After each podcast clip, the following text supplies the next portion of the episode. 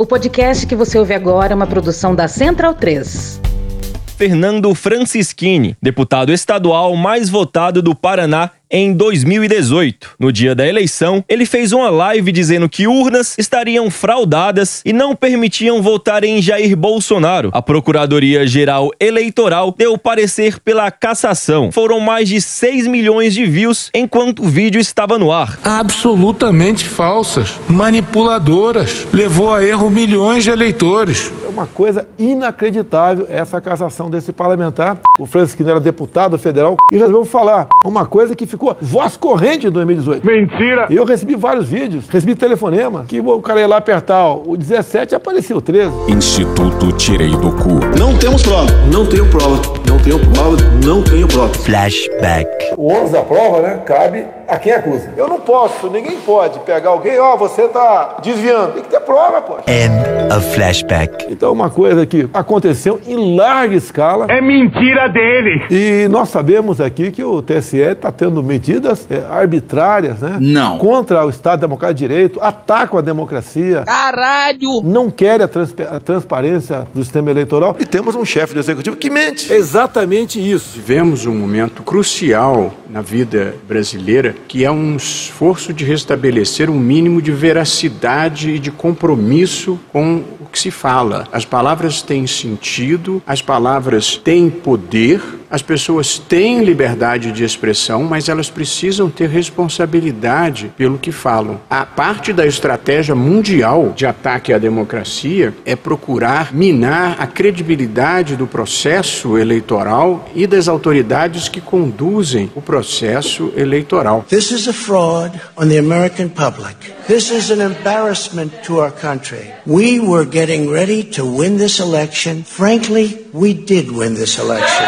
Não. O direito, tanto o direito penal, quanto o direito civil, quanto o direito eleitoral, tem como um dos seus principais papéis o que se chama a função de prevenção geral, que é muitas vezes a punição é prevista para que as pessoas não tenham um incentivo errado de adotarem aquele comportamento. Se nós passarmos pano na possibilidade de um agente público representativo ir às mídias sociais dizer que o modelo é fraudado, que o candidato candidato está sendo derrotado por manipulação da justiça eleitoral e ficar por isso mesmo. Como assim? Não entendi. A fraude está no TSE para não ter dúvida. O sistema perde a credibilidade. Não vamos admitir que essas milícias digitais tentem novamente desestabilizar as eleições, desestabilizar as instituições democráticas. E um recado muito claro: se houver repetição, se houver repetição do que foi feito em 2018, o registro será cassado e as pessoas que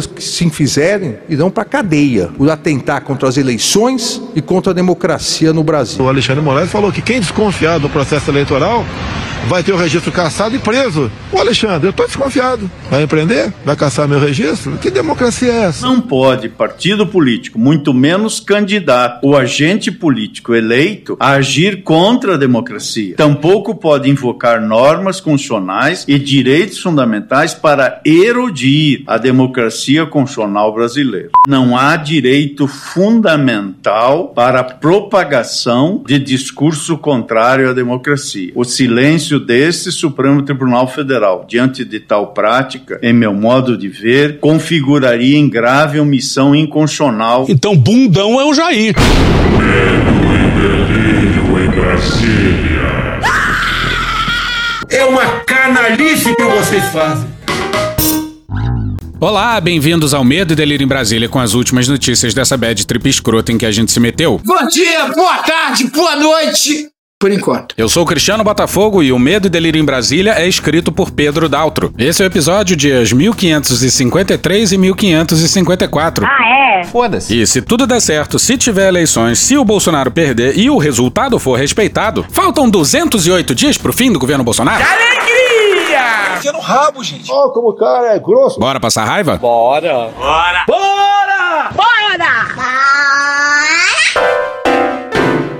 O quê? 7 de setembro infinito? Bom, em 2021, o 7 de setembro mereceu uma trilogia nossa. Quando é que eu ataquei o Alexandre de Moraes? Me responda aí. Sai, Alexandre de Moraes! Deixa de ser canalha! Assim está respondido conforme foi perguntado.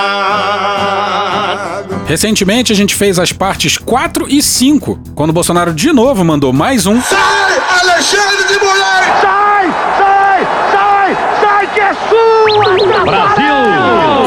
Então, então, sai, sai, sai da minha frente. Sai, sai, sai da minha frente.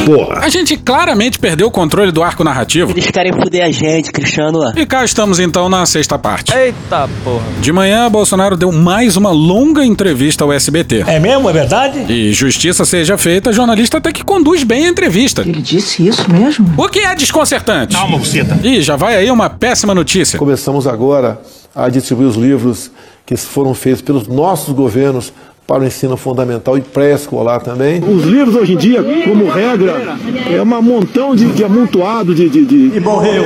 Muita coisa escrita, tem que suavizar aquilo. Teve um episódio recente em que a gente propôs um shot a cada dentro das quatro linhas que o Bolsonaro dissesse, lembra? Bebê cair! Bebê cair! Estamos fazendo tudo dentro das quatro linhas, ou seja, Bebê cair! Nós, me desculpa falar de mim, né? Humildade. Humildade. Somos um exemplo no tocante a respeitar a Constituição e a liberdade do nosso povo. Um show de respeito. Qualquer decisão do senhor Alexandre de Moraes, esse presidente não mais cumprirá! E resta duas coisas: entregar chaves para o Supremo ou falar que não vou cumprir. Eu não tenho alternativa. Artigo 85 da Constituição Federal. São crimes de responsabilidade os atos do presidente da República que atentem contra a Constituição Federal. E, especialmente, contra, vamos pular aqui, número 7, o cumprimento das leis e das decisões judiciais. Eu estou em curso no artigo 85 da Constituição, crime de responsabilidade. Oh, não! Mais um crime de responsabilidade.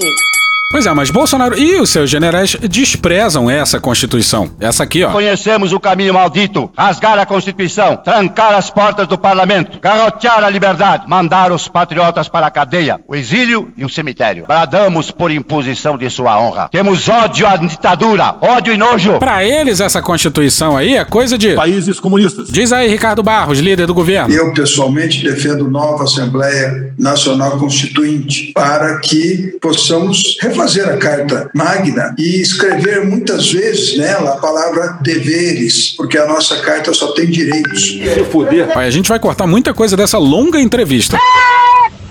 Porra! Essa entrevista é um longo e tortuoso desfile de ameaças presidenciais nada O veladas. senhor chegou a falar na semana passada sobre uma nova modalidade de ladrão, que seria o ladrão de liberdade, né? Que o senhor falou isso. Não mais os ladrões de dinheiro do passado. Surgiu uma nova classe de ladrão, que são aqueles que querem roubar a nossa liberdade.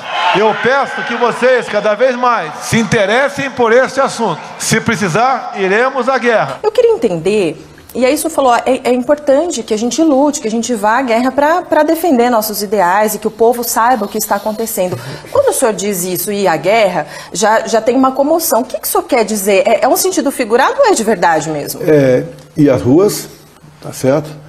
Mas também agora não apenas ir às ruas, saber o que eu pretendo fazer em ato contínuo. O que eu pretendo fazer em ato contínuo. O que eu pretendo fazer em ato contínuo. O que será que será? É golpe. É um golpe. Ele tá buscando um golpe. Isso é ameaça de golpe. O presidente tá caminhando pro golpe de Estado. Golpe tá aí, cai quem quer. O golpe tá aí! Sim, no dia 7 de setembro de 2021, o povo foi às ruas. E Bolsonaro mandou aquele já eternizado. Sai, Alexandre de Moraes! E depois assinou aquela carta patética com auxílio do Temer. Recuou é um eufemismo, né? Arregou. Bom, dessa vez, segundo ele tá sugerindo aí, vai ser diferente. Não que ele já não tenha dito isso, né? Agora tudo vai ser diferente. Mas o papo é de que agora vai ter um ato contínuo. Através do voto, você não vai mudar nada nesse país. Ah? Nada, absolutamente nada. Volta pra entrevista. Que a população apenas indo às ruas não sensibiliza, por exemplo, aqui Alexandre Moraes, Faquim, Barroso, não sensibiliza essa pessoa. Quando é que eu ataquei o Alexandre de Moraes? Me responda aí. Pois é, Bolsonaro tirou a terça-feira pra enfileirar ameaças de golpe nada veladas. Quem quer dar o golpe jamais vai falar que dá, vai dar, na terra. Pô!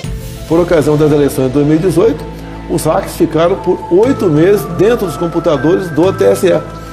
E quando acabou o segundo turno, eu tenho certeza que fui eleito no primeiro turno. Eu fui eleito em primeiro turno, mas no meu entender houve fraude. Não temos prova, já bem claro. O ônus da prova, né, cabe a quem acusa. Exatamente. até porque certos documentos e as pesquisas data povo, vamos assim dizer, né, comprovavam isso daí. Instituto Tirei do Cu. Aconteceu exatamente o contrário no primeiro turno. E no segundo turno, quando então os hackers, um hacker resolveu denunciar o esquema, talvez por não ter ganho o dinheiro, né? Adiantado entre o primeiro e o segundo turno. Conspiração! Ele denunciou e a Polícia Federal abriu, instaurou um inquérito. Pois é, antes o Bolsonaro dizia que ele tinha ganho apesar das fraudes, porque ele tinha tido muito voto. E agora ele repete essa outra versão que ele já tinha dito isso antes, de que o hacker não teria sido pago. E aí o que? Ele sugere que o segundo turno não foi fraudado, então? Sou ousado! Aí o PT pagou no primeiro turno. Mas no segundo turno não, né? O PT deu calote. Ou seja, vocês percebem a loucura? O PT operou, segundo esse pessoal, o maior esquema de corrupção da Via Láctea. E a gente jura, o Bolsonaro de fato disse isso. Disse isso nessa terça-feira. Mas aí não, aí não pagou o hacker no segundo turno, pagou só no primeiro. Melhores investimentos da história. Hoje, no Discovery Channel. A partir do momento que um das, uma das sugestões das Forças Armadas é ter uma apuração paralela e eles não aceitarem, a gente começa a entender que pode ser que haja fraude por ocasião da transmissão e a contabilização dos votos dentro da sala cofre. É por aí. Você tá falando sério? Pois é, Bolsonaro já tinha dito isso. A tal ramificação à direita. Uma das sugestões é que esse mesmo duto que alimenta a sala secreta, os computadores, seja feita uma ramificação um pouquinho à direita, para que tenhamos um do lado, um computador também das Forças Armadas para contar os votos no Brasil. Pois é, o presidente de um governo repleto de militares exigindo uma apuração paralela feita por militares. Será que há um problema com parcialidade? O presidente só acha que o ministro Moraes ele é parcial para estar presidindo a presidência do TSE? Totalmente parcial, não tenho dúvida disso. E a sala secreta, que não existe, virou a sala cofre, que também não existe. Tá certa a indignação. A apuração é feita pela urna eletrônica no boletim de urna, assim que a votação é encerrada. Uma cópia do boletim é colada na porta da sessão eleitoral outras cópias são entregues aos partidos políticos.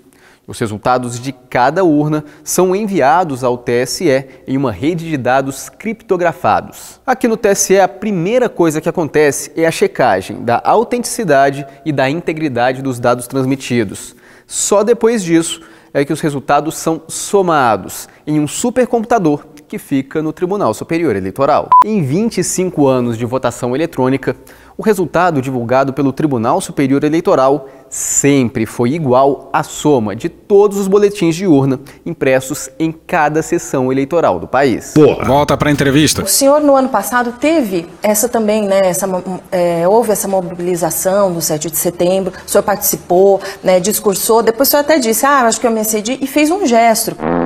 Um gesto, fez uma carta. Então eu vou te falar uma coisa aqui, eu não falei pra ninguém. Primeiro pra você. Lá vem besteira. É? Lá vem besteira. Tava eu, Michel Temer e um telefone celular na minha frente. Liguei, ligamos para Alexandre de Moraes, conversamos por três vezes com ele. Ô, seu filho da puta! Olha. Vai chupar o cu da sua mãe, seu merda! seu mal criado. E combinamos certas coisas para assinar aquela carta. Ele não cumpriu nenhum dos itens que combinei com ele. É o que? É piada isso? Lá estavam o, Jair! o Michel Miguel Pastilha. e um celular. Alguém ligou pra mim. Eliseu Drummond da Teleste. Mas olha só o plot twist. O ex-presidente Michel Temer disse que era tudo mentira. É mentira. Matéria da Jussara Soares e do Daniel Golino no Globo no dia 7. Abre aspas, não houve condicionantes e nem deveria haver, pois tratávamos ali de fazer um gesto conjunto de boa vontade e grandeza entre dois poderes do Estado brasileiro. Mais do que nunca, um momento de prudência, responsabilidade, harmonia e paz. Fecha aspas, disse o ex-presidente. Com certeza. No texto, Temer afirma ter o dever de esclarecer que foi a Brasília naquele momento com o objetivo de ajudar a pacificar o país e que as conversas se desenvolveram em alto nível, como cabia a uma pauta de defesa da democracia. É uma verdade! Ah, volta pra entrevista. Infelizmente. Logicamente, eu não gravei essa conversa, tá? Por questão de ética, jamais faria isso, mas eu digo para você: o senhor Alexandre Moraes não cumpriu uma só das coisas que nós acertamos naquele momento para assinar aquela carta. Que era o quê? Não, não vou te falar Ah, isso tá. aqui. A jornalista sabe que Bolsonaro é falastrão, né? E jogou um verde. A carta está tá pública, nós combinamos ali, são outras questões, para exatamente diminuir a pressão sobre essa perseguição que ele faz até hoje em cima de pessoas que me apoiam. Pois é, ele tá falando dos filhos. O que ele tá dizendo é que houve um acordo por baixo dos panos entre um presidente da República, o chefe do executivo e um ministro do STF, outro poder, o judiciário, envolvendo uma proteção ou uma diminuição da, entre aspas, perseguição ao presidente da República, seus filhos ou apoiadores. E ele confessa isso sem nem corar. Agora, minha dúvida é o seguinte: é, o senhor disse que, mesmo isso tendo acontecendo, o senhor foi eleito, o senhor acha que, inclusive, deveria ter sido eleito no primeiro turno Sim. pelo número de votos. Se isso acontecer de novo esse ano. É... Eu não vou entrar nessa mensagem para você. Se, eu não vou ficar com si. É claro que ele vai falar. E vai ficar puto. Eu acho que eles sabem do meu potencial. Acredite no seu potencial. Você pode com um revólver e um fuzil. e do que o povo está pensando também. Nós queremos eleições limpas e dá tempo ainda de termos eleições limpas. Não podemos terminar umas eleições sob o manto da desconfiança, de modo que o lado perdedor fique revoltado. Isso não pode acontecer. Não pode acontecer isso aí. É irresponsabilidade desses três ministros do TSE levar avante esse processo que está aí sem discutir com a equipe técnica das Forças Armadas, da CGU, da AGU e da Polícia Federal, coisa que eles não querem discutir. É, Bolsonaro começou o dia puto, mas em uma cerimônia do Palácio, depois, no mesmo dia, ele estava numa fúria quase inédita até aqui. A gente tem muita coisa para falar de futuro, né? E para encerrar esse assunto mesmo, para a gente poder passar para a próxima, é, a gente fez, teve a oportunidade de fazer uma entrevista com o senador Flávio Bolsonaro, né? E eu até perguntei para ele se é, seria, por exemplo, em caso de questionamento, de dúvida, se seria uh, se poderia recorrer pela justiça, né? Se houver dúvida. Aí ele ainda falou, mas recorrer ao TSE pela, pelas mesmas pessoas? Então, só é, para a gente encerrar esse tema, eu repito essa pergunta para o senhor. Vai recorrer para quem? É, não recorrer para quem? Os três, por exemplo, que votaram contra o Francisquinho no TSE, estão votando agora no Supremo para anular uma liminar que o ministro Cássio Nunes deu favorável ao deputado Francisco. Então não tem como ser uma não medida tem legal. Como recorrer, não tem como recorrer. Bom, a gente ia ter um tópico só sobre isso, mas a gente foi tragado por esse vórtice de... Merda! Que é esse governo. É lá pro final a gente resume essa querela com o delegado Francisquini. Uma bosta não sabe uma merda. No momento, se você for comigo andar pelo Brasil, tá, você vê como o povo me trata. Não só no local do evento, mas ao longo de todo o percurso. Raramente alguém fala uma coisa de fascista, que nem sabe o que é isso, tá? Mas geralmente 99% da população nos apoia. Instituto Tirei do Cu. Os dados que você quer. Ainda de acordo com o Datafolha, Jair Bolsonaro tem o maior índice de rejeição entre os pré-candidatos. Né? Atualmente, 54% dos brasileiros dizem que não votariam de jeito nenhum no presidente que tenta a reeleição. Pois é, Bolsonaro disse que 99% da população o apoia. Que isso? Tá doida? Nem o Kim Jong-un teria coragem de falar uma coisa dessa. Não, eu, não, não, eu não confio em pesquisa nenhuma, né? no método foram mesmo. desacreditadas as pesquisas. Tem umas são mais confiáveis do que as outras, né? É, mas as pesquisas, melhor coisa, melhor pesquisa que eu faço nas ruas. Alguém sabe quantos por cento da população vai tomar vacina? Pelo que eu sei, menos da metade vai tomar vacina. E essa pesquisa que eu faço, faço na praia, faço na rua, faço em tudo quanto é lugar. Yes, science! Respeite a ciência! 166 milhões 532 mil 469 brasileiros estão totalmente imunizados ou 77,52% da população total do país. Bom, mas aí a entrevista passa para a pauta econômica. Hoje eu conversei com lideranças da, de supermercados do Brasil e pedi para eles, né, óleo de soja, tá 13 reais o litro. Não tem cabimento isso aí. Flashback. Estou pedindo um sacrifício, né, patriotismo dos grandes donos do supermercado para manter o preço, o menor margem do lucro. End of flashback. A carne de boi, por exemplo, baixou de 320 para 260 reais a arroba da carne de boi. Na ponta do supermercado não chega, daí a gente começa a conversar com um com o outro. Por que, que não chega? Ah, se baixar o preço da carne, sobra frango.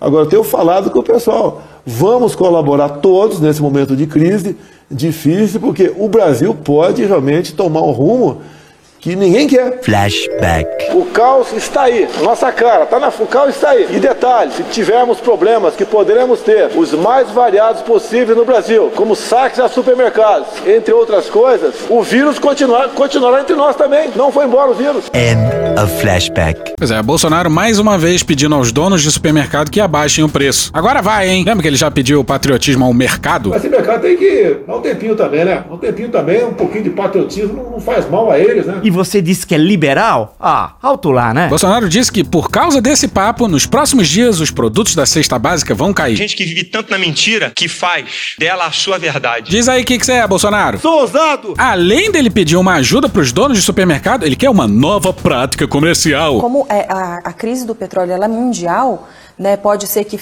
haja abaste- desabastecimento em outros lugares também. Minha dúvida é se isso, como a gente depende, é, o que, que o governo brasileiro vai conseguir Vou falar um absurdo pra você aqui. Eita porra. Pois é, pela primeira vez nesses anos distópicos, o Bolsonaro anunciou que falaria um absurdo. Tem uma editoria da imprensa que todo dia rende notícia. É a editoria Bolsonaro Fala Merda. Merda! Vou falar um absurdo pra você aqui. Vou falar um absurdo pra você aqui. Essa eu quero ver. Não, não quero ver, não. Nós podemos partir pro escambo. Puta que pariu, Marquinho. É troca. Não, brother. Tem país que refina é petróleo e tem diesel de abundância. Nós temos alimento. Atenção, atenção. O que é mais importante, alimento ou comida? O que que é mais importante, alimento ou comida? Comida é alimento. Alimento é comida. Porra. Os dois são importantes. Bom, claro que ele queria falar comida e energia. E acabou saindo comida e alimento. Mas tem que sacanear! Mas, enfim, o importante é que em 2022 o presidente da República tá falando em escambo. Mas a comida é mais importante. Nós alimentamos mais de um bilhão de pessoas mundo afora. Então nós damos garantia alimentar para nós e para grande parte da população mundial. No último episódio você viu que o Bolsonaro não garante nem a segurança alimentar aqui dentro do Brasil. Mais de 33 milhões de pessoas no Brasil não têm o que comer. Esse número é quase o dobro do estimado do ano de 2020. Na verdade, inclusive, ele sabota a segurança alimentar do Brasil. Conforme a gente mostrou ontem na matéria da Camila Tortelli no UOL, mostrando que o governo federal destruiu e praticamente zerou o orçamento do principal programa de aquisição de alimentos da agricultura familiar. Aí, a parte de hoje com o ótimo André Roncaglia é sobre isso. Então nós temos como medidas de partir até mesmo para o escambo. Logicamente, se essa guerra acabar lá fora, tudo, no meu entender, volta à normalidade. Mas temos alternativa. Pois é, o problema não é só a guerra. Como sempre, Bolsonaro tá mentindo. Mente como quem troca de cueca. E Bolsonaro disse que não deve ter reajuste para servidor. E prometeu, pro ano que vem, reajustes e reestruturações de carreira. 2023 não vai ter dinheiro para nada e eles estão vendendo terreno na lua. Aí o presidente falou também sobre o desaparecimento do indigenista Bruno Pereira e do Don Phillips, jornalista do The Guardian. E desfilou, obviamente, mais uma vez, a sua absoluta falta de empatia. E só lembrando que ele já disse isso aqui no passado, ó. Nós, para vivermos melhor, devemos nos colocar do outro lado do balcão. Como aquela pessoa está se sentindo? Quais são as suas dificuldades? Como o povo está se sentindo? Vai tomar no cu! Eu não tô doido, não! Calma, buceta. E realmente duas pessoas apenas num barco, numa região daquela completamente selvagem. É uma aventura que não é recomendável. É uma aventura que não é recomendável que se faça, né? Tudo pode acontecer, pode ser um acidente, pode ser que eles tenham sido executados, tudo pode acontecer. A gente espera e pede a Deus que sejam encontrados brevemente. As Forças Armadas estão trabalhando com muito afinco na região. Então, porra nenhuma. A equipe de resgate é pequena. E, segundo informações, quem tá buscando mesmo são os indígenas. O exército fez nota dizendo que tá pronto para trabalhar, mas espera ordens de cima. Por que será? E vou ler só um trechinho interessante de um fio do fiscal do Ibama no Twitter. Para quem tá chocado com a indisposição do exército para utilizar helicópteros, lamento dizer que o buraco é mais embaixo. Ideologia, preguiça, canalice tem também, mas o que o exército quer é dinheiro. Embora o dinheiro público pague as forças armadas com orgia de leite condensado, viagra e uísque e tudo mais, qualquer coisa que pedimos para as forças armadas, tudo fora do expediente normal do exército é pago. Cobram cada centavo sempre que são acionados. Se não pagar ou se não tiver a garantia de que serão pagos, simplesmente não trabalham. A sociedade mantém em pé as Forças Armadas a um custo altíssimo e sempre que precisamos de um braço forte, estendem a mão amiga para cobrar. Para apoiar nas ações contra a Covid-19, as Forças Armadas cobraram mais de 600 milhões de reais. Entre 2020 e 2021, o desgoverno pagou mais de 550 milhões de reais para que o Exército, entre várias aspas, cuidasse da Amazônia. E em 2017, três servidores do Ibama morreram na queda de um voo fretado pelo Exército em Roraima. O Exército cobrou o translado dos corpos do Ibama e o fiscal que sobreviveu com 39% do corpo queimado também foi cobrado por cada dia que ficou internado no hospital da Força Aérea. Em algumas situações, a fiscalização do Ibama na Amazônia precisa de um helicóptero maior para deslocamento de equipes numerosas em áreas mais distantes. Se não tem dinheiro, não tem conversa. De fato, essa conta irá para as Forças Armadas, só que como recebedor, né? Mas Bolsonaro foi perguntado sobre o encontro com o Biden. Tínhamos um bom relacionamento com o governo anterior, Donald Trump. Flashback. Você sabe que eu sou ligado ao Trump. Eu vou falar que é claro, estou torcendo pelo Trump. E diz que ele está eleito. Deus te ouça. End of flashback. Quando Joe Biden assumiu, ele simplesmente congelou esse, esse relacionamento. Pois é, Bolsonaro fez campanha pelo Trump. Espero, se essa for a vontade de Deus, comparecer à posse do presidente brevemente reeleito nos Estados Unidos. Não precisa esconder isso, é do coração. O Bolsonaro disse que houve fraude nas urnas lá nos Estados Unidos. Muita denúncia de fraude, muita denúncia de fraude. Eu falei isso um tempo atrás, a imprensa falou, sem provas, o presidente Bolsonaro falou que foi fraudado os americanos. Bolsonaro disse que o Trump sofreu um golpe e que, portanto, considera o Biden ilegítimo e senil. Lembra que ele falou que o Biden passou como se eu não existisse? Mas esse foi um tratamento para todo mundo por parte do Biden. Não sei se é a idade, o que é. Aí ele não consegue entender por que, que o Biden não tem simpatia por ele. E nessa mesma resposta que era para ser sobre o Biden, Bolsonaro saiu elogiando o Putin. Sou ousado! Aí mais pra frente, a jornalista retoma essa discussão. E Bolsonaro repete que sim, houve fraude. Houve uma, uma, um questionamento quando ele foi eleito de que talvez pudesse ter havido fraude na eleição dele. O senhor acredita nisso? Olha, quem diz é o povo americano. Mentiroso sem vergonha, vai pro inferno. Eu não vou entrar em detalhe, a soberania de outro país. Você acha que ele não vai entrar em detalhe? Claro que ele vai entrar em detalhe. Agora o Trump estava muito bem e muita coisa chegou pra gente que a gente fica com o pé atrás. A gente não quer que aconteça isso no Brasil. Vai tomar no cu, cara. Toda hora essa discussão, cara. Um belo aperitivo pro encontro bilateral com Biden que vai acontecer nos próximos dias. Bolsonaro já falou que quando acaba a saliva, entra a pólvora. Apenas a diplomacia não dá. Que quando acaba a saliva, tem que ter pólvora. E fica falando por aí que o exército brasileiro tem que ter poder de dissuasão. Tem um grau aí de prisma na coisa. Agora, nós devemos fazer a nossa parte. Você deve valorizar as suas forças armadas, reequipá-las melhor, para que você possa exercer um certo poder de dissuasão também. Olha só! Já Como assim dissuasão? Não entendi. você tem que ter umas forças armadas que impõem respeito, igual a arma de fogo. Se você está armado, eu não vou fazer besteira contigo.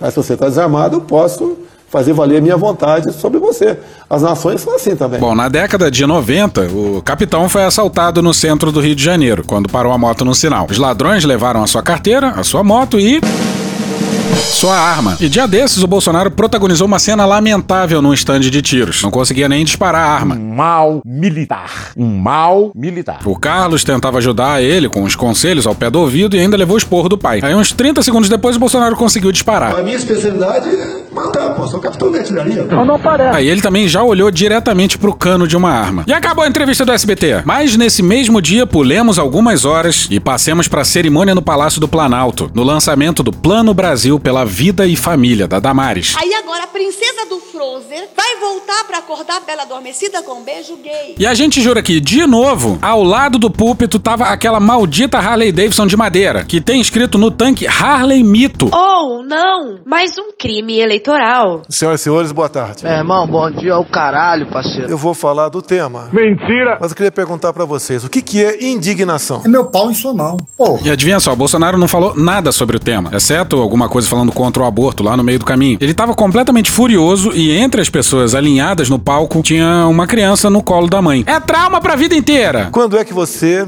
fica indignado? Quando você vê um brutal ato de injustiça. Pela memória do coronel Carlos Alberto Brilhante Ustra. Pois é, o sujeito que louva torturadores se indigna com brutais atos de injustiça. Vocês viram como ele se indignou com o camburão de gás, né? E daí? Lamento. Quer que faça o quê? Vocês viram como ele se indignou com as mortes na Covid? Ah, ô, cara, quem fala de eu não tô governo, tá vendo? Aí deu lá no ótimo Come Ananás, em texto do Hugo Souza, que o chefe da diretoria executiva da PRF foi dispensado do cargo, pois ousou dizer que a PRF, abre aspas, não compactua com qualquer afronta aos direitos humanos, fecha aspas. E esse cara ainda se solidariza com os familiares do Genivaldo? Não, aí é demais, aí não dá. E não interessa contra quem seja esse ato de injustiça, nós temos que nos indignar. Pois é, o Bolsonaro tá puto porque o pessoal não tá indignado. Indignado com o que ele tá indignado. E ao invés de se indignar com o que ele tá indignado, o pessoal tá quase elegendo o Lula no primeiro turno. Aí, pois é, o capitão não tá aceitando isso legal, não. Bem, tem um jurista aqui na frente, nosso ministro Humberto. Eu não entendi o que ele falou. Pois é, nessa hora o Pedro foi correndo ver a atual lista de ministros e não tinha nenhum Humberto. Aí ele foi buscar no Google, ministro Humberto. A primeira opção que vem é o ministro Humberto Martins, da novela Kubanacan. Referência de velho. Ah, ela disse que eu achava você, que eu vinha te achar, achei. Não, mentira, é o Humberto Martins do STJ. Pois é, o Bolsonaro se referiu a um ministro do STJ, que sabe-se lá que caralhos fazia numa terça-feira de tarde no Palácio. E referiu-se a ele como nosso ministro. Sabe quem tava lá também? O Ives Gandra Martins Filho, do TST. Filho do Ives Gandra. Só ando em boa companhia.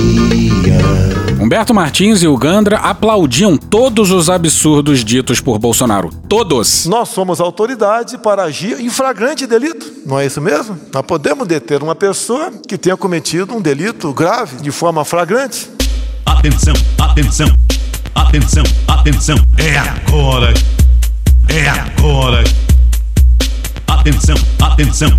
Atenção, atenção. É agora. que O bicho vai pegar. É agora. que O bicho vai pegar. Eu pergunto, eu poderia aqui agora deter alguém por ter espancado um marciano? Que porra é essa, Batata? Poderia? Acredito que não. Cheio de maconha. Não existe nada aqui na lei que fale se você espancar marciano, maltratar ou matar, você venha detê-lo. Deixa com a cara magoada.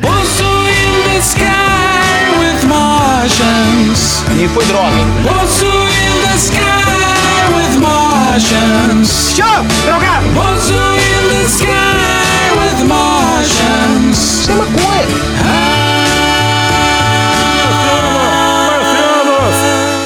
E a gente fica na torcida para que alguma televisão estrangeira traduza esse momento. This is Fear and Loathing Around the World with your host Christian Setfire. President Bolsonaro stunned the world today with a blunt question. Would I be arrested if I beat up a Martian? This is madness! Eu pergunto a vocês: pode alguém ser punido por fake news?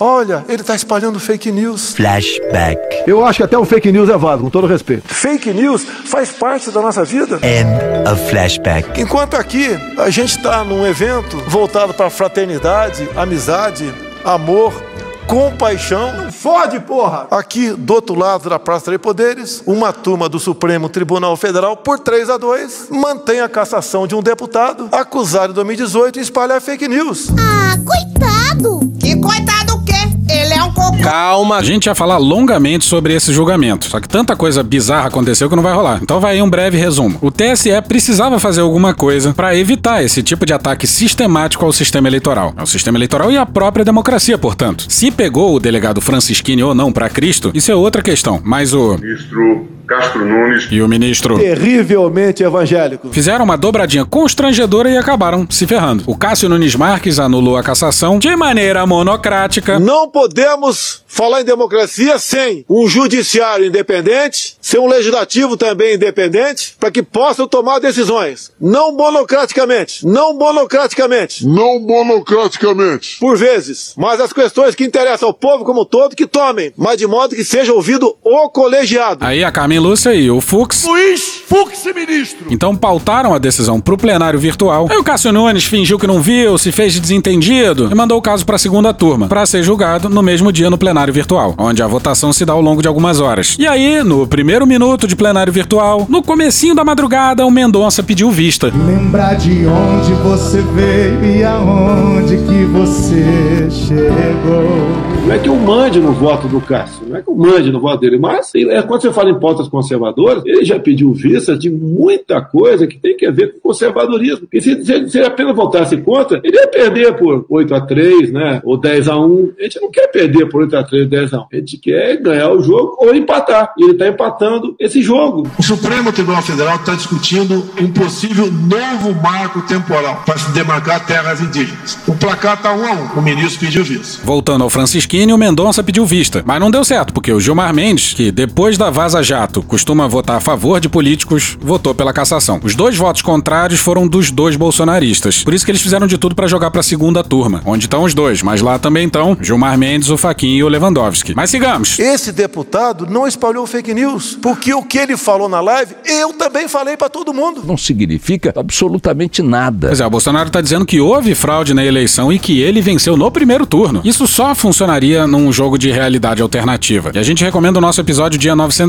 36, que fala sobre como a extrema-direita cria esses jogos de realidade alternativa e de quebra ainda tem Bolsonaro na ONU. Que estava vendo fraude nas eleições de 2018. Não tenho provas que eu vou falar aqui. Não tenho prova, deixe bem claro. Repito, não tenho provas. Repito, não tenho provas. Repito, não tenho provas. E repito, não tenho provas. O ônus da prova, né, cabe a quem acusa. Isso. Ia se apertar o número. Quando você apertava o número 1, já aparecia o 13 na tela e concluía a votação. É mentira. Foram dezenas de vídeos, dezenas de pessoas ligaram para mim ao longo de toda a noite. Instituto Tirei do Cu. Sim, quem tentava votar no 17 acabava votando no 13. E os hackers fizeram questão de deixar claro que a urna estava sendo fraudada. Não era só algo do sistema interno da urna, não. Tipo, alguém apertava 17 e era só registrado como 13. Não, eles fizeram questão de fazer aparecer na tela. E mesmo fraudando as urnas, quem ganhou foi o 17. O hacker mais burro da história. Hoje, no Discovery Channel.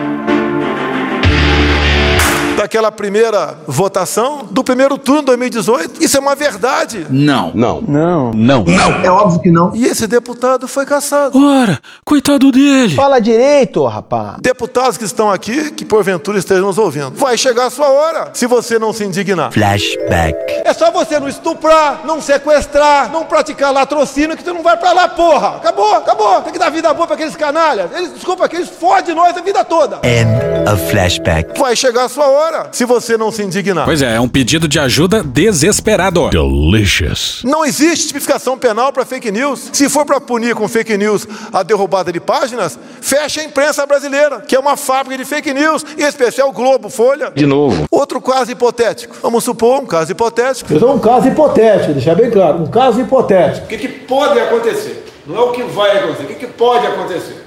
Pode acontecer. Repito, não quer dizer que vai acontecer. Que o João assassinou a esposa Maria. E ele foi condenado. Algum tempo depois, descobriu-se que o João não era casado com a Maria. Eles viviam em união estável. Solte-se o João, volte o processo às origens. Assim foi a absolvição do Lula. E o PT, hein? E o Lula? Patrocinado por quem? Boston Medical Group. Não. Ah, Alexandre Frota! Não. Edson Fachin, ele que botou o Lula em liberdade. Curioso é que os processos do Flávio foram, com uma diferença aqui e acolá, pelo mesmo caminho. Decidiu-se que o processo não deveria correr na primeira instância do Rio de Janeiro, mas sim de Brasília, por conta do foro privilegiado. No caso do Lula, porque os processos não tinham a ver diretamente com a Petrobras, que era o tema da Lava Jato. E, portanto, com isso, não deveriam ficar em Curitiba. Baseado no quê? No CEP, Código de Endereçamento Postal. Ele não podia ser julgado em Curitiba. Tinha que ser julgado em São Paulo ou Brasília. E o pessoal da Lava Jato fez de tudo para manter o processo por lá. Por que será? E anulou-se na época, que já se prescrevia, todas as acusações contra ele. Que Brasil é esse? Que justiça é essa? Me desculpe os demais magistrados aqui presentes.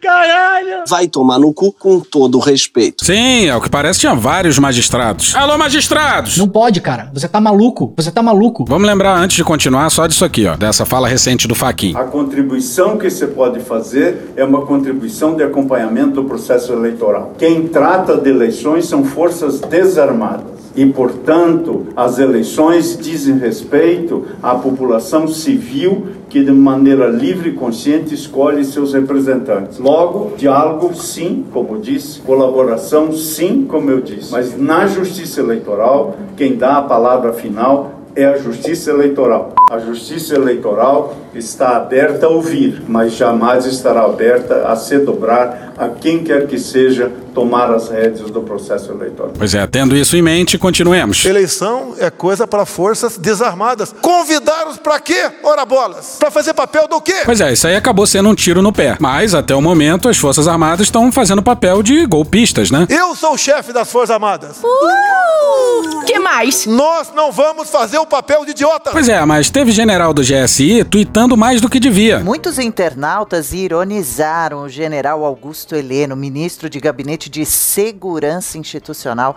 por publicar o teste dele do novo coronavírus, porém contendo na mesma página seus dados pessoais como RG e CPF. Teve general que Não sabia nem o que era o SUS. teve general tomando enquadrada do Guedes pro Brasil inteiro ver. Eu queria fazer a primeira observação é o seguinte: não chamem de plano Marshall, porque revela um despreparo enorme. E teve aquele desfile circense de tanque. Eu tenho obrigação de agir. Então age, porra. Paga pra ver. Acaba com essa novela logo. Meu Deus, a gente vai cansando, sabe? Tenho jogado dentro das quatro linhas. Bebê cair. Não acho uma só palavra minha, um só gesto, um só ato, fora da Constituição. Qualquer decisão do senhor Alexandre de Moraes, esse presidente não mais cumprirá.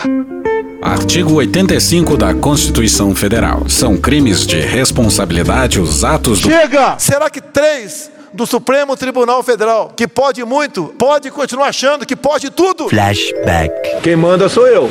Eu tenho poder de veto ou você é um presidente banana agora? Pô, querem me deixar como rainha da Inglaterra? Digo mais, eu sou o chefe supremo das Forças Armadas. Nós não queremos negociar nada! End of flashback. Eu não vou viver como um rato. O rato. Gritando furiosamente. Eu como um rato. Eu como um rato. Que nojo! Nojento. Tem que haver uma reação. Não tem. Pois é, de umas semanas pra cá, o Bolsonaro vive de dar esporro nas pessoas, dizendo que elas não estão reagindo, que não estão agindo. E se a população achar que não deve ser dessa maneira, preparem-se para ser prisioneiros, sem algemas. Pois é, boa parte do país lembra dos tempos de Lula como tempos de comida farta, de bonança. E Bolsonaro aposta toda a sua retórica de campanha na ideia absurda de que o Lula vai transformar supostamente o Brasil numa Venezuela, de que vai comunizar o Brasil, de que vai, portanto, acabar com a liberdade do brasileiro e aprisioná-lo. Precisamos de todos para garantir a nossa liberdade.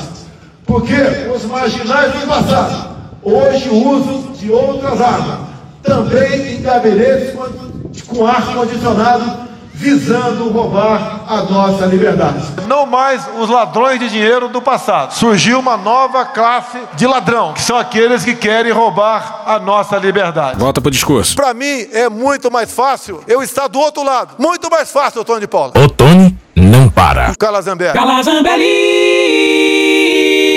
Muito mais fácil. Tem a família toda perseguida. Por que será? Até a esposa processada. Culpa é tua. E acredite nisso, a Michelle é processada, mas não é por conta dos. 89 mil de Fabrício Queiroz. Canalhas! Ah, mais um canalha pra coleção. Canalhas! Canalhas? Canalhas! Canalha! Canalha! Canalhas mil vezes! Canalhas! Processar a minha esposa. Vem pra cima de mim, se são homens. Que é isso?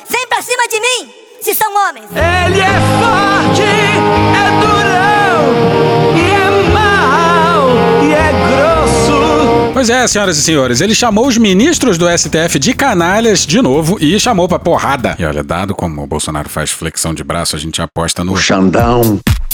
Xandão. E repara só nas palmas. Nesses segundos aí a câmera passeia pela plateia e na primeira fila se vê o Ives Gandra Martins aplaudindo. Bolsonaro chamou ministros do STF de canalha e ir pra porrada e o ministro do TST tá aplaudindo. E Humberto Martins também tava lá e certamente aplaudiu também. Apesar de não aparecer nas imagens. Não tenho prova, deixa bem claro. Ele não tava lá por acidente, né? E duas cadeiras pro lado do Ives Gandra, tava o sanfoneiro dos infernos fazendo uma live. E ainda duas cadeiras pro lado, tava o Daniel Silveira.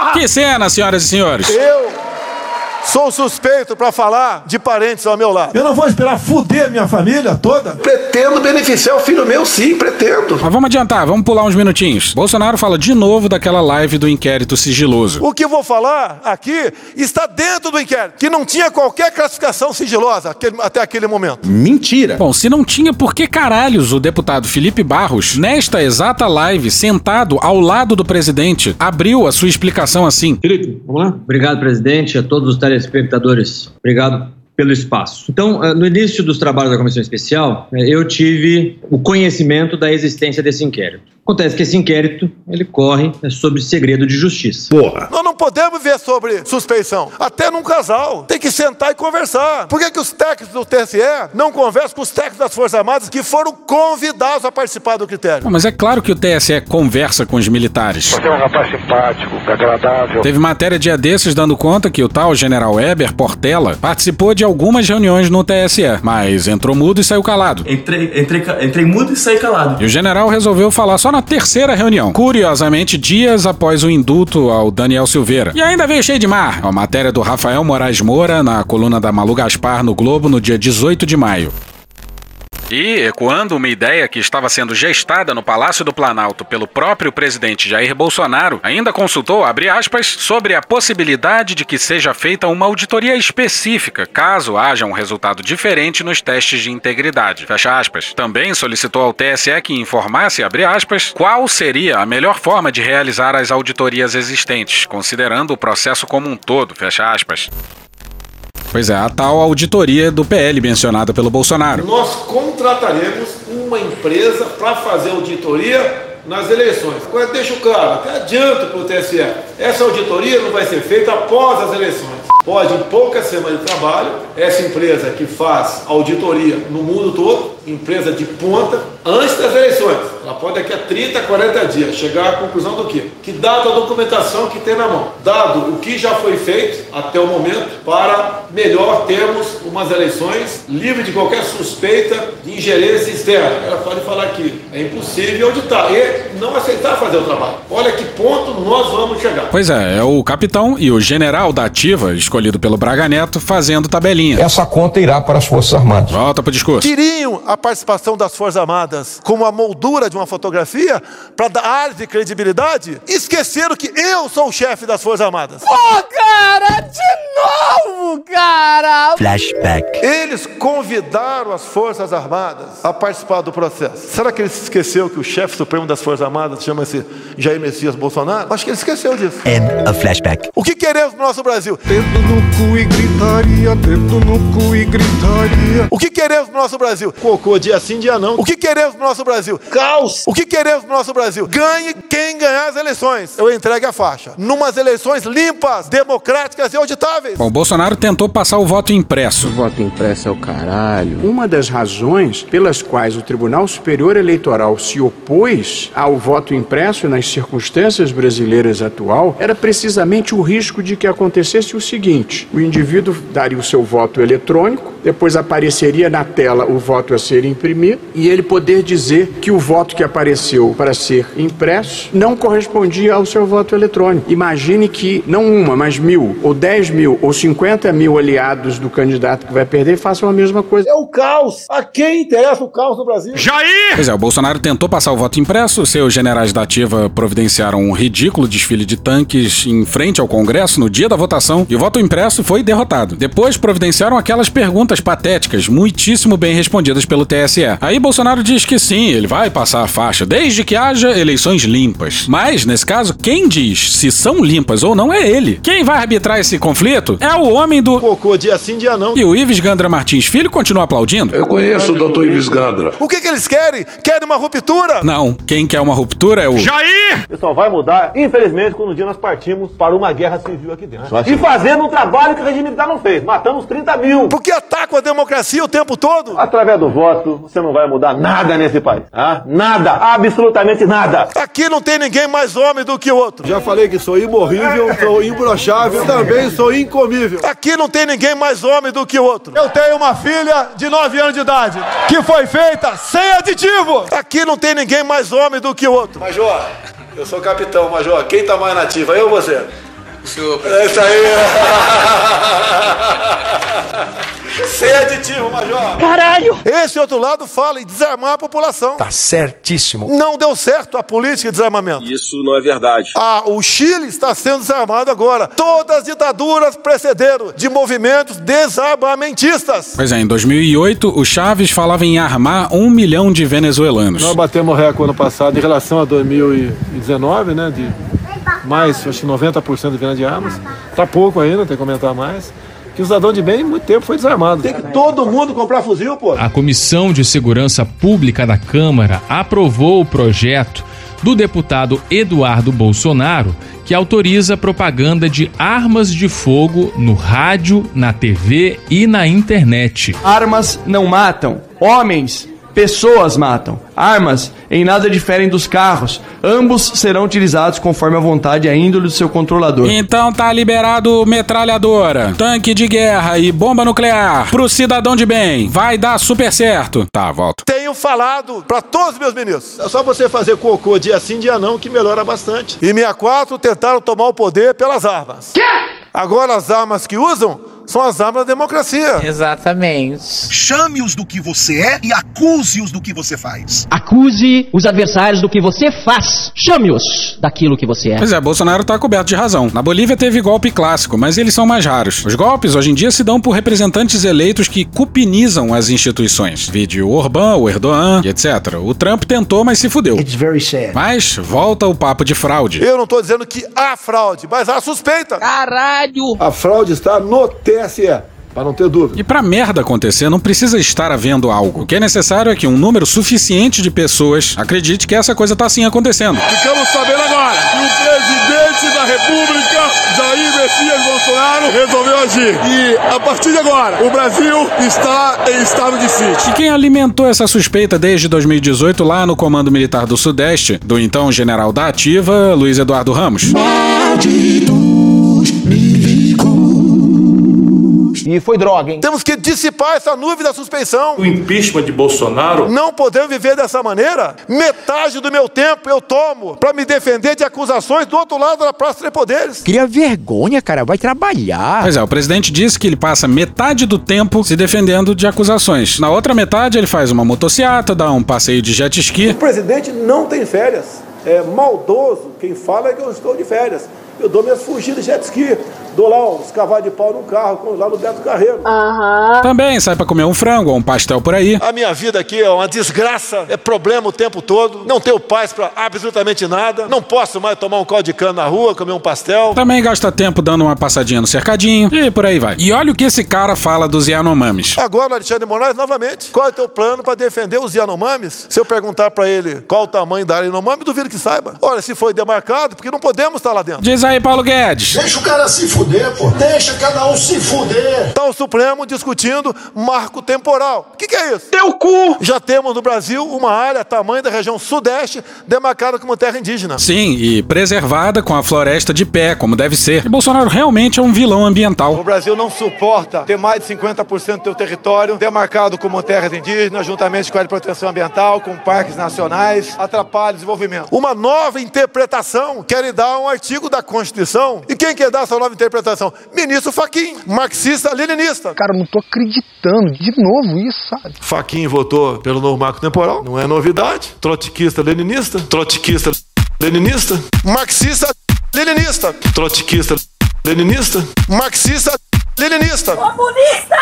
marxista-leninista. Já vai perguntar pra ele o que, que é isso. É, militante, não tem nada na cabeça. Perguntar 7 vezes 8 pra ele não sabe. Perguntar a fórmula da água não sabe, não sabe nada. São os idiotas úteis, os imbecis. Se um novo marco temporal for aprovado, Vem besteira. Lá vem besteira. além de uma área tamanho da região sudeste, já demarcada como terra indígena, teremos outra área tamanho da região sul, que pela locação geográfica dessas centenas de terras indígenas, teremos uma outra área também, tamanho do estado de São Paulo, como terra indígena. Acabou a economia brasileira do agronegócio. Mentira! Pois é, como não dá pra levar nada que sai dessa boca a sério, dá pra dizer que essas comparações aí lembram muito o general Heleno somando percentual de desmatamento. E não, o agronegócio não acaba. Olha o que diz o presidente da Associação Brasileira do Agronegócio. O nome dele é Marcelo Brito e recentemente ele falou isso aqui no Roda Viva. Se fosse para expandir para valer mesmo, se não tivesse problema de demanda, a gente poderia quadruplicar a área de produção brasileira com expansão de terra. Nós não estamos falando de tecnologia e produtividade. Provavelmente na próxima safra nós vamos ter aí 2 ou 3 milhões de hectares a mais do que na safra anterior. E muito disso, a maioria disso, praticamente quase tudo isso foi feito em cima de pasto. O agro não precisa invadir terra indígena para crescer. O agro não precisa invadir terra indígena para se refazer. Então, o resultado desse, desse julgamento né, vai mostrar muito que país nós somos para o futuro e que país nós queremos ser para o futuro e que país que nós queremos mostrar para o público que vai comprar os nossos produtos tão bem produzidos por agricultores de altíssima qualidade aqui no Brasil. Essa coisa de incorporar, incorporar mais terra, mais terra, não tá, já não é uma coisa Não, ó, nós- que deveria ser deixada de lado. Ó, nós já estamos incorporando tecnologia há muito tempo. Se tem, se tem uma coisa que o agro brasileiro é parabenizado muito afora, é justamente o aumento de, de produtividade nosso, que dá mais ou menos nos últimos 30 anos, em torno de 70%, 75% de aumento da, da, da área contra quase 380, 390% de aumento de produção. O que, que eu faço se aprovar o marco temporal? Tenho duas opções: entrega a chave para o ministro Supremo ou digo, não vou cumprir. De novo! Se ele conseguir vitória nisso, me resta duas coisas: entregar chaves para o Supremo ou falar que não vou cumprir. Pois é, a gente já tá perdendo a conta de quantas vezes nos últimos meses o Bolsonaro falou que não ia cumprir decisões judiciais. Esse presidente cumprirá! Eu fui do tempo que decisão do Supremo não se discute, se cumpre. Eu fui desse tempo, não sou mais. E o Ives Gandra Filho aplaudindo tudo isso aí. Ele é um dos mais influentes do Tribunal Superior do Trabalho. Os retrocessos trabalhistas dos últimos anos têm o dedo dele. Para onde vai a nossa pátria? Como está o Brasil pós-pandemia? E mesmo com essa guerra, estamos bem. Tá de sacanagem, né? Levando-se em conta a maioria dos outros países do mundo. Ele emenda uma mentira na outra. Pois é, a gente está nos primeiros lugares de todos os rankings indesejáveis. A gente tem a tríplice coroa da merda. Desemprego em dois dígitos, juros em dois dígitos e inflação em dois dígitos. Pessoal cozinhando o pouco que consegue comprar com álcool de cozinha. Pessoal na fila do osso. Fome e insegurança alimentar atingindo um número cada vez maior de brasileiros. A renda média despencando. O povo sofrendo um constante e contínuo processo de precarização do trabalho. Para onde queremos ir? Por que essas decisões? Não tem um diálogo, não tem um convite para nada. Solidão. A senhora chamou a Beyoncé para jantar e não me chamou também. Que é isso, francamente. Mas por que será que não tem diálogo, hein? Sai, Alexandre de Moraes! Deixa de ser canalha! É só pancada, pancada, pancada o tempo todo. Vai enfrentar como homem, pô. Não como moleque. Querem a volta daquele cara que roubou o país. O cara responsável por maior ato de corrupção da, da Via Láctea. Maiores atos de corrupção extraterrena. Hoje, no Discovery Channel. Isso de volta? Já loteou todo o futuro ministério, o outro lado, inclusive as duas vagas para o Supremo Tribunal Federal. Pois é, o Lula não fechou várias alianças, mas já loteou o ministério. Faz algum sentido para você isso? Pois bem. Pois é, e dinheiro livre hoje mesmo tá no Congresso, no orçamento secreto. Por isso que o Lira nem faz questão de nomear ministro. Olha o que está sendo feito via Assembleia Constituinte no Chile. Um país estava redondinho na economia. Um país hiper desigual, mas tudo bem. Um país cheio de idosos com aposentadorias horríveis. Que crescia no mínimo 5%, 5% próximo disso, todos os anos. Olha para onde foi. E olha que lá o voto é no papel. O outro lado ganhou porque. Pois é, tava redondinho, crescendo 5% ao ano. Tava tudo perfeito. A esquerda ganhou porque os chilenos são malucos, né? Eles passaram meses na rua, na Praça Baquedano, lá na Praça Itália, protestando. Por nada, não era protesto, era carnaval, tava comemorando. Alegria! O pessoal, né, resolveu se acomodar. Eu, eu sou isentão, eu sou limpinho, uso talco pom-pom. E não foi votar. Mentiroso sem vergonha, vai pro inferno. Bom, mais da metade dos eleitores votaram. Para ser preciso, 55,65% dos eleitores votaram. Nas duas eleições anteriores, o percentual foi de 41,88% em 2013 e 49,02% em 2017. Ou seja, menos da metade. A abstenção nessa eleição foi menor do que nas duas anteriores, quando a esquerda não se elegeu. Talvez o que ele quis dizer foi que a galera da direita não foi votar tanto quanto a galera da esquerda. Agora, será que isso é verdade? Ele tá tirando certamente isso do cu. Não podemos ter a suspeição, não podemos terminar umas eleições onde um lado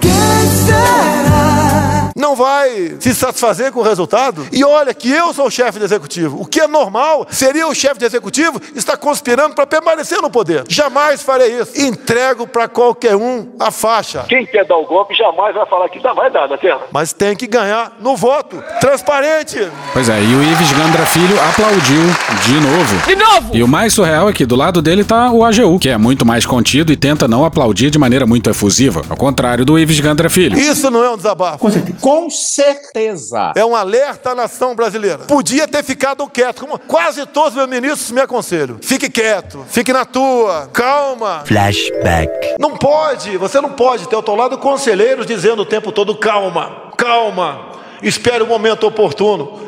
Calma é o cacete, pô. End of flashback. É um milagre estar aqui. Sobreviveu uma facada. Toda hora essa discussão, cara. Um milagre, uma eleição. Quem eu era? Eu não era nada dentro do parlamento. Esse homem roubava dinheiro da gasolina do, do gabinete da Câmara. Esse homem roubava dinheiro de funcionário fantasma, ensinou essas práticas aos filhos. Era mais um deputado baixo clero que discursava para as paredes, como tantos outros discursam lá dentro. Resolvi vir candidato porque, me desculpe, deputados, eu cansei do parlamento. Eu quero cuidar da minha vida. Pois é, meio sem querer, Bolsonaro tá dando uma esculachada em todos os parlamentares no Recife. cinto. E quem ouviu os últimos episódios sabe que ele tá dando esporro em todo mundo: políticos, empresários, eleitores e os caralho. E falava durante a campanha: eu tenho duas alternativas, praia ou Planalto. Me dei mal, vim pro Planalto.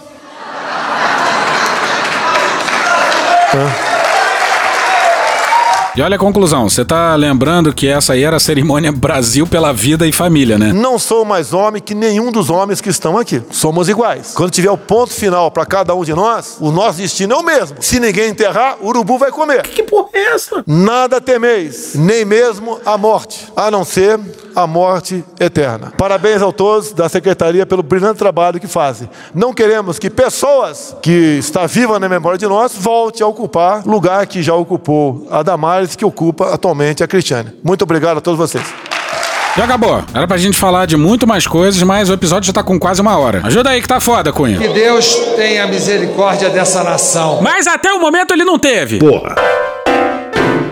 E hoje a gente fica por aqui. Esse episódio ou áudios de Jovem Pan, UOL, Bonitinha Mais Ordinária, Cartoon Network, Canal Meio, Planalto, Professor Pasquale, Band de Jornalismo, Rádio Band News FM, Panorama CBN, Programa do Datena, Gil Brother, Hermes e Renato, Choque de Cultura, Igor Guimarães, Carla Bora, SBT News, Ivanildo Villanova e Geraldo Amâncio, Rede Globo, Ludmilla e Anitta, Programa Silvio Santos, Raíssa Rodada, CQC, CNN Brasil, Joe Pass, Ad Ferrer, TV Câmara, BBC Brasil, TV Senado, Chico Buarque, Xadrez Verbal, Intercept Brasil, Marco Antônio Vila, Poder 360, Mateuzinho e Menor Nico, Mark Snow, Moreira da Silva, Justiça Eleitoral, Programa Silvio Santos, Cidinho e Doca, As Foguentas, Bola de Fogo e DJ Malboro, Falha de Cobertura, Boneco Josias, Belo, Casimiro, Jornalismo TV Cultura, Breaking Bad, João Kleber, My News, Porta dos Fundos, Titãs, Sport TV, Carl Orff, Dom e Juan, TV Brasil, José Neumann e Pinto, Franciel Cruz, Toquinho e Vinícius, Beatles, Face the Nation, 300, Cocoricó, Diogo Defante, TV Justiça, TV Alerge, Candy Crush, Notas Taquigráficas do Senado, The Noite, Greg News, João Gilberto, Pharrell Williams, Jorge Vulgo Dudu, Flapjack, Rogério Skylab, Jornal Globo, Midcast, Portal Uai, Regina Roca, Roda Viva, TV Pública de Angola, Meteoro Brasil, Djavan, Conversas Cruzadas, Globo News, Daniel Furlan e The Office. Thank you! Contribua com a nossa campanha de financiamento coletivo. É só procurar por Medo e Delírio em Brasília no PicPay ou ir no apoia.se barra Medo e Delírio. Porra, doação ao caralho, porra. Não tem nem dinheiro pra me comprar um jogo de videogame, morou, cara? Pingando um capilé lá, vocês ajudam a gente a manter essa bagunça aqui. Assine o nosso feed no seu agregador de podcast favorito e escreve pra gente no Twitter. A gente joga coisa também no Instagram e no YouTube. E o nosso Faz Tudo Bernardo coloca também muita coisa no Cortes Medo e Delírio no Telegram. E agora a gente também tem uma loja, loja.medo e delírio em Brasília.com.br. Eu sou Cristiano Botafogo, um grande abraço e até a próxima. Bora passar a raiva junto? Bora. Permite uma parte? Não lhe dou a parte. Não lhe dou a parte. Eu converso com muita gente que fica preocupada que o PT vai voltar ao poder, que a esquerda vai retomar o seu projeto de poder e não entendem como que o Brasil pode querer algo assim, a volta do comunismo e do socialismo, quando parece estar indo tudo tão bem com a economia, com esse governo liberal. E eu explico por quê. Não é muito difícil de entender, não. É só olhar para esse gráfico e verificar que durante os anos de governo da esquerda foi quando a fome caiu no país. Foi quando diminuiu a desigualdade de renda do trabalho, foi quando aumentou o salário mínimo acima da inflação em dezenas de porcentagens uh, acumulada, foi quando a gente teve o melhor avanço da classe média, foi quando teve uma mudança efetiva na estrutura social do Brasil. Já o experimento liberal no Brasil causou isso quase quadruplicou a fome num país que praticamente tinha resolvido este problema. Puta que pariu. Porra. Porra. Porra. Porra. Putinha do poço. Problemas? Pornô. Pornô. Paralelepípedo de crack? Paralelepípedo de crack? Paralelepípedo de crack. Frente Putin. Frente Putin. Frente Putin. Presidente, por que sua esposa Michele recebeu 89 mil de Fabrício Queiroz? Parte terminal do aparelho digestivo. Pum. Que bom do bom. Agora, o governo tá indo bem. Eu não errei nenhuma. Eu não errei nenhuma. Zero. Porra. Será que eu tô errando falar isso daí? Não tem como não dar errado. Vai dar errado. Tem tudo para não dar certo. O cu dilatado. Lula ou Bolsonaro? Qualquer pessoa me perguntar Satanás ou Bolsonaro, eu vou responder Satanás. Ah!